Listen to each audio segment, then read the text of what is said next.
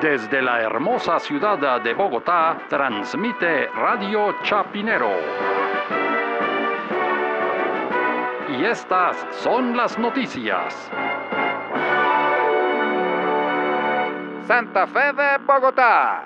Caída estrepitosa de la popularidad del presidente Juan Manuel Santos. La firma encuestadora Jan Haas realizó una encuesta que lo ubica en un 14% de popularidad. Más noticias cuando regresemos.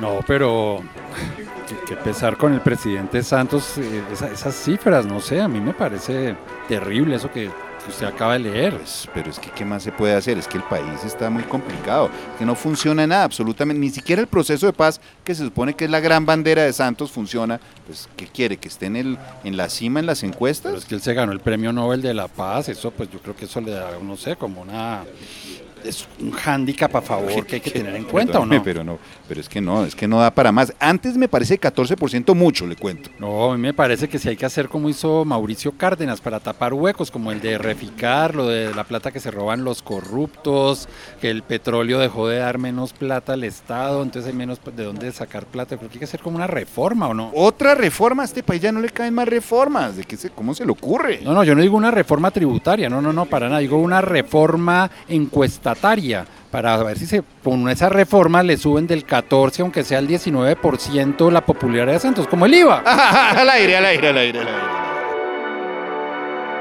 Villavo, la Bella, Puerta del Llano.